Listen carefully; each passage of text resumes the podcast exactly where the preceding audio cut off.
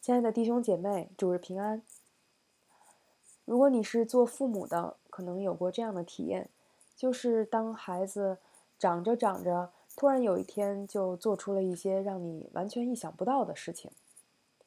当你跟他交流了之后，你会觉得他的动机和思路，有些对你来说是不太能说得通或者让你理解的，而另一些时候，别人跑过来跟你说你家孩子怎样怎样，不管是好的还是不好的，也会让你大吃一惊，因为你知道他在家里从来不是这样的，或者从来没有表现出来这样的这个方面。总之呢，孩子在成长过程中，尤其是在青春期，你总是得不断的去重新认识他，不管是被动的还是主动的，而有的时候。可能连他自己也不知道自己是怎么回事儿。这就是我们在成长过程中所体现出的人性，而这个阶段又恰恰奠定了一个人以后的人生，所以至关重要。因此，今天我们读的这段经文对我们来说就显得尤其的宝贵，因为它是圣经里面唯一一段关于主耶稣从婴孩到成长之间的成长过程的记载。而且又是透过他父母的视角以及周遭人的视角，求主帮助我们放下自己大脑里面已经成型的神学知识，来跟随路加的笔触，进入到作为青少年父母的约瑟和玛利亚的心境当中，来认识这位十二岁在圣殿中向我们启示他自己的主。我们先来低头祷告。亲爱的天父，感谢你在新的一年继续的来带领我们。谢谢你将这一段特别宝贵的话语，也是关于主耶稣，嗯，青少年时期的这样的记录赐给我们。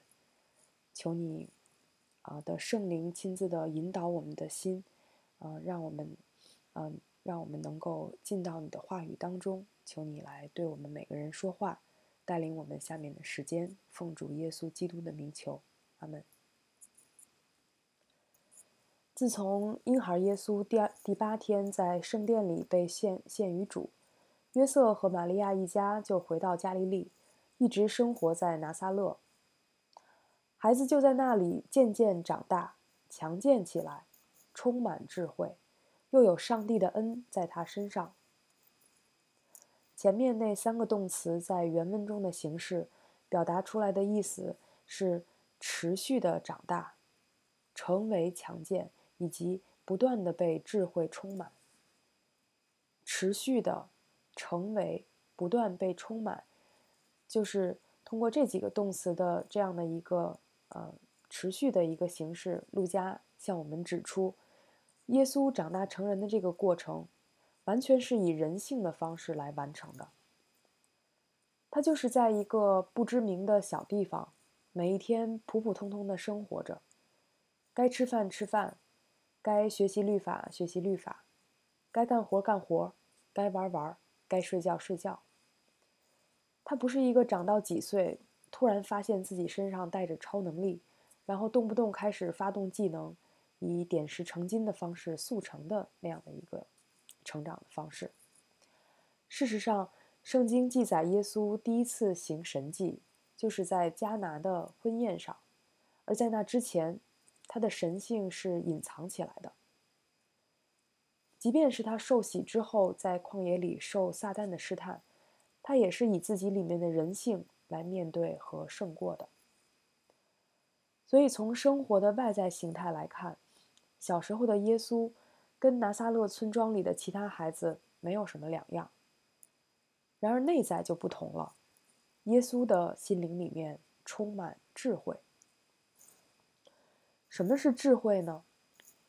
提莫泰·凯勒夫妇在他们的智慧之书智智慧之书中这么呃这么写道：在没有清晰的道德律，给你明确的指出应当如何去做时，你能够做出。正确的选择，这个叫做智慧。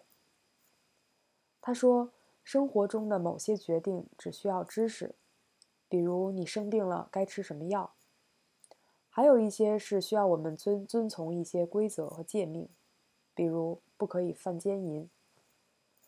但是圣经上并没有一节经文告诉你应该跟谁结婚、找什么工作、是该采取行动还是原地不动等等。而在这些事情上的错误决定，也有可能会带来相当严重的后果。再有就是某些性格当中的缺陷。比如粗鲁、冲动、情感脆弱、杂杂乱无章等等，也没有明确的道德律来禁止，但是这些也同样会给我们的人生轨迹造成重大的损害。可见，我们平时找牧者协谈的事情，主要都是集中在智慧的领域。有些时候是我们不知道如何应用圣经里的原则。或者把握不好尺度，有些时候是我们无法分辨一些情形，判断不了事情的走向；还有一些时候，则是我们理性上知道该怎么做，但实际行动中却活不出来。总之，在我们每天所要面对的各种各样的情况当中，我们会发现自己缺乏相应的分辨力、判断力。应对和承受的能力，以及做出正确选择的能力，这些都属于智慧的范畴，而且它绝不仅仅是储存于大脑里面的知识，或者我们平时说的学东西很快、脑筋转得快的那种聪明，而是深深的植根于我们的灵性，也作用于我们日复一日所打磨出来的品格。真言书在一开篇就告诉我们，智慧是建立在敬畏上帝的基础上，只有受教、顺服、寻求的心灵才能领受。那谁能拥有这样的心灵和这样的敬畏呢？被神的灵浇灌、蒙恩的人才有。所以，当路加说孩童耶稣不断的被智慧充满。是说，他对上帝的敬畏和渴慕与日俱增，他的心智一天比一天成熟，他也更加自主地持定父亲的训诲，谨守母亲的法则。他不仅能分辨是非、弃恶扬善，也越发清楚如何为人处事。如此专一的、单单的向着上帝这一个方向日益追求成长。这就显出上帝的恩典和喜爱真在他的身上。就在这样一个平静、普通，却又满有神的恩典的成长过程中，耶稣长到了十二岁。那一年的逾越节，他们一家像往常一样，按着节期的规矩上耶路撒冷去。这里路加只说每年到逾越节，他父母就上耶路撒冷去。没有说耶稣十二岁之前去还是没去，因此我们也不必猜测。路加在这想要强调的，就是约瑟和玛利亚这对夫妇谨守律法的敬虔。他们的信仰生活是稳定和规律的，所做的一切都是照着律法的规矩。随着我自己年龄的增长和信仰上的经历。我越来越体会到，凡我们生命中一切重要的品质，都是在素常的、规律的操练中养成的。我们所能成就的大事，真的取决于我们在小事上有多忠心。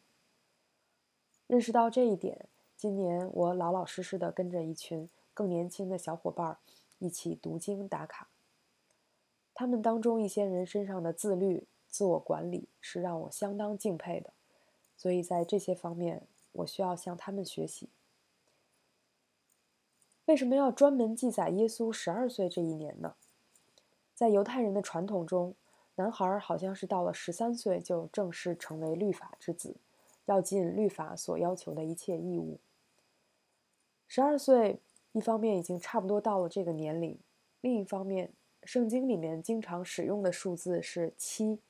十、十二、四十这些，通常都象征着完全满足。在路加对耶稣成年之前的这段记载当中，我们处处可以看到这样的信号，比如满了八天就给孩子行割礼，按摩西律法满了洁净的日子，他们带着孩子上耶路撒冷去，要把它献于主。还有这次去耶路撒冷过逾越节，也是守满了节期，他们回去。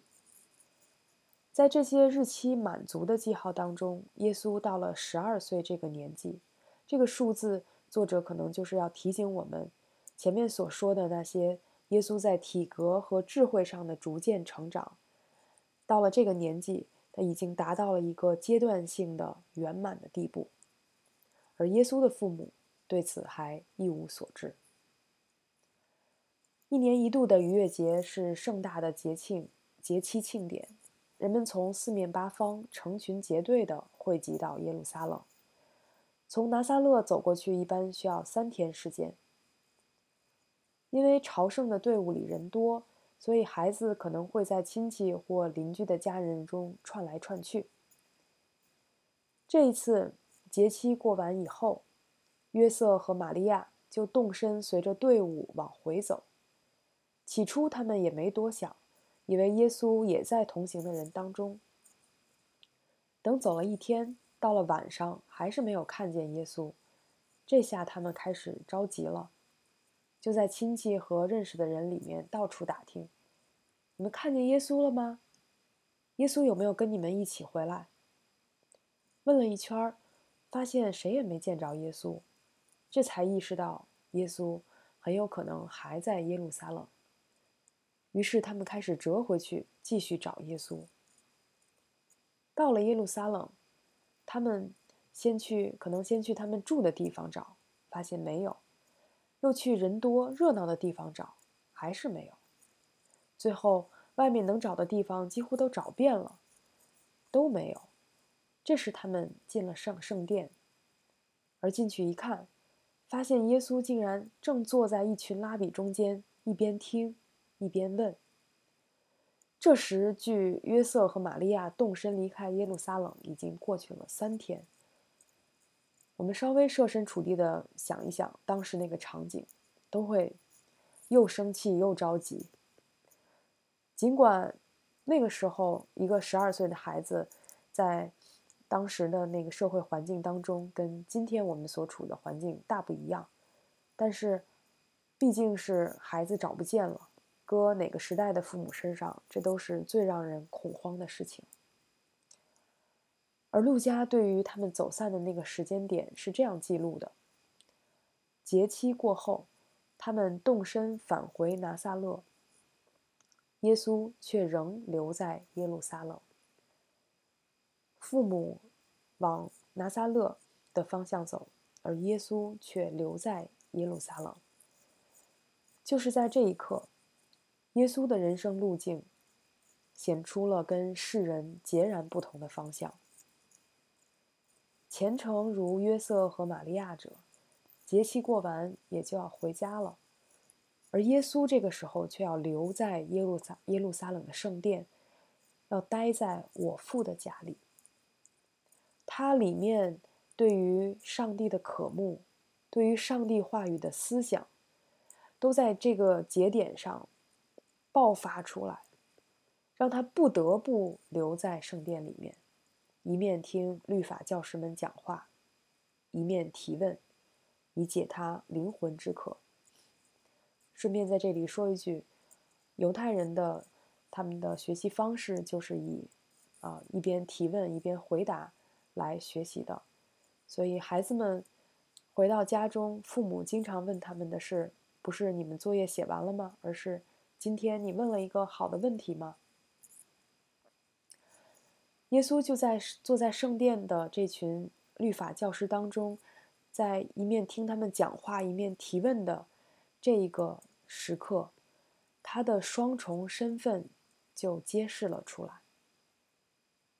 与其说是他故意留在耶路撒冷让父母着急，不如说是他里面跟天上那位父神之间独特。而又至亲的关系，在这一刻胜胜过了，或者说超越了他跟地上父母之间的关系。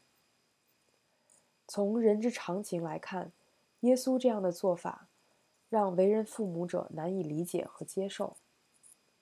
但事实上，我们每个人在接受耶稣做我们救主和生命之主的那一刻，我们都跟我们自己的生身父母做了一次切割。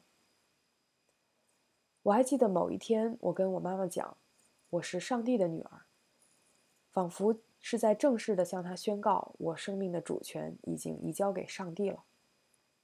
他当时的表情好像也有一点错愕。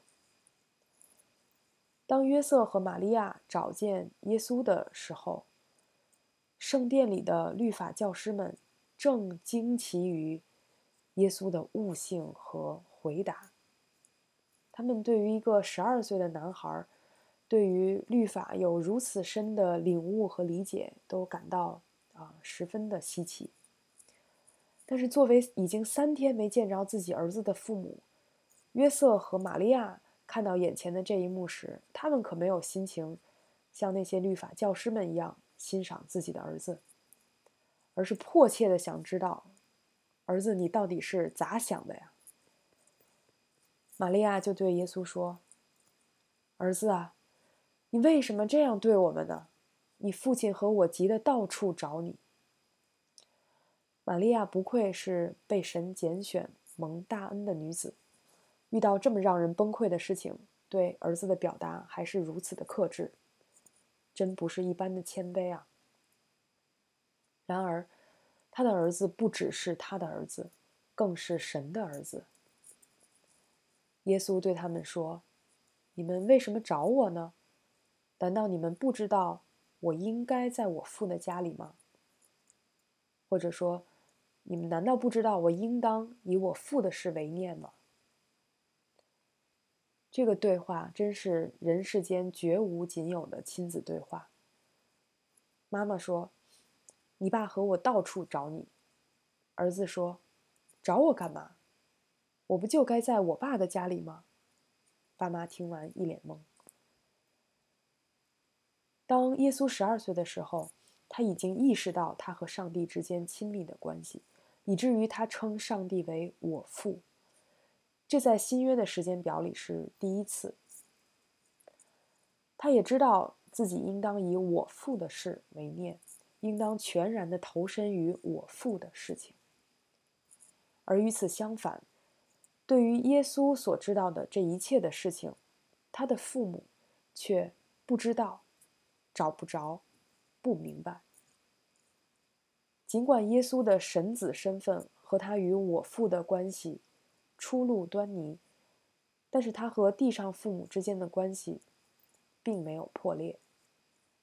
路加写道：“他就同他们下去，回到拿撒勒，并且顺从他们。”他母亲把这一切的事都存在心里。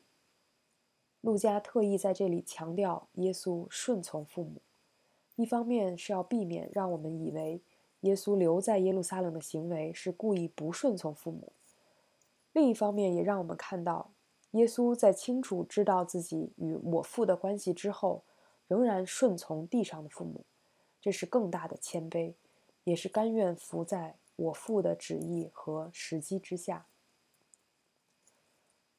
从十二岁这时起，一直到后来三十岁左右出来传道，在那中间的十八年里，耶稣继续以拿撒勒一个木匠儿子的身份，过着默默无闻的生活。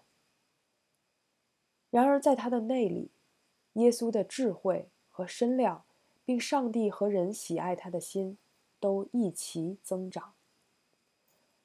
增长这个词在原文中是由向前和坎这两个字组成，意味着一种势如破竹的日益精进。除了前面已经提到过的身体健壮、灵里有智慧和上帝喜爱他的心，这里还特别提到了众人对他的喜爱。在上帝的恩典中，耶稣的生命里不仅培育出了全然美好的人性。也培养出了能够与人建立美好关系的品格和能力。当我们回想起四福音书中书中耶稣是如何与人互动，以及他对人讲论当中所体现出的谦卑、怜悯、舍己、医治、牧养、遮盖、饶恕等等，我们就可以知道他的所有的这一切是如何一点一滴建立起来的。他的生命是以完全人性的方式陶造出来。也是在以我父的事为念这样的心意当中生发出来的果效。感谢天父借着约瑟和玛利亚在圣殿里找见十二岁的耶稣那一幕，向我们启示了主耶稣当时的内心。真言书说：“你要保守你心，胜过保守一切，因为一生的果效是由心发出。”我们的一生发出怎样的果效，实在是取决于我们的内心里以何事为念。主耶稣之所以是神的儿子，是因为他以我父的事为念。他在地上的生命，他所要完成的特殊使命，都是以此为驱动的。那我们每个人的心里是以什么事为念呢？我们以什么是为念，就决定了我们是谁，我们的使命是什么，以及我们要如何来完成它。天父将他的独生爱子赐给我们，为要让他的儿子将他显明出来。而耶稣跟我父的独特关系，使得他不仅仅是代神发言的先知，也不是在圣殿里。也不仅是在圣殿里讲解律法的教师，而是将我父的生命之道完完全全活出来的那一位。所以保罗说：“上帝本性一切的丰盛都有形有体的居住在基督里面。”又说：“上帝的奥秘就是基督所积蓄的一切智慧知识，都在他里面藏着。”我们想要得着智慧，得着生命吗？我们想要更认识自己的身份，更清楚自己的使命吗？那我们实在需要亲近主，效法主，因为主说：“我就是道路、真理、生命，若不借着我，没有人能到父那里去。”所以，耶稣如何以我父的事为念，我们也当以基督的心为心。耶稣如何挂念我父家里的事，我们也当求耶稣基督的事，而不只是求自己的事。最后，我想对为人父母者说：你并不真的认识你的孩子，也并不知道上帝将来要呼召他做什么。你现在能够为他做的最好的事，是像耶稣那样，将上帝的性情忠实的活出来。然后尽可能的培育他和天父之间的关系。有一天你要找他，却找不到，而他说：“为什么找我呢？难道不知道我应该在天父的家吗？”我们低头祷告，亲爱的天父，实在感谢你把你的独生爱子耶稣基督赐给我们，将你的生命之道。将你的智慧，将你的性情，将一切关乎敬虔的事，都借着它向我们完完全全、清清楚楚的启示出来了。我们也感谢你，也感谢啊主耶稣，因着顺服你，愿意来到地上，愿意一生啊以人性的方式活出完全遵行你旨意的生命。也甘愿将他的生命，啊，为我们舍弃在十字架上，来顺服你给他的呼召和使命。天父，我们恳求你也帮助我们，能够更多的以主耶稣基督的心为心，也更多的能够思念天上的事，更多的思念你家里面的事。求你帮助我们，能够在你的里面更加清楚自己的身份，也更认定。你所给我们的托付和使命，听我们这样的祷告，奉主耶稣基督的名求。阿门。